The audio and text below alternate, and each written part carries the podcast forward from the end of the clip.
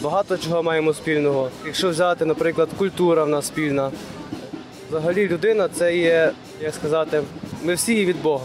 Якщо, якщо стосується релігії, так? Е, Якщо стосується так просто суспільства, то ми маємо один одного поважати, один одного підтримувати, незважаючи там на національність і взагалі. Для того, щоб жити в любові, ми повинні е, самі один одного любити і поважати. Поважати е, один одного інтереси, допомагати один одному.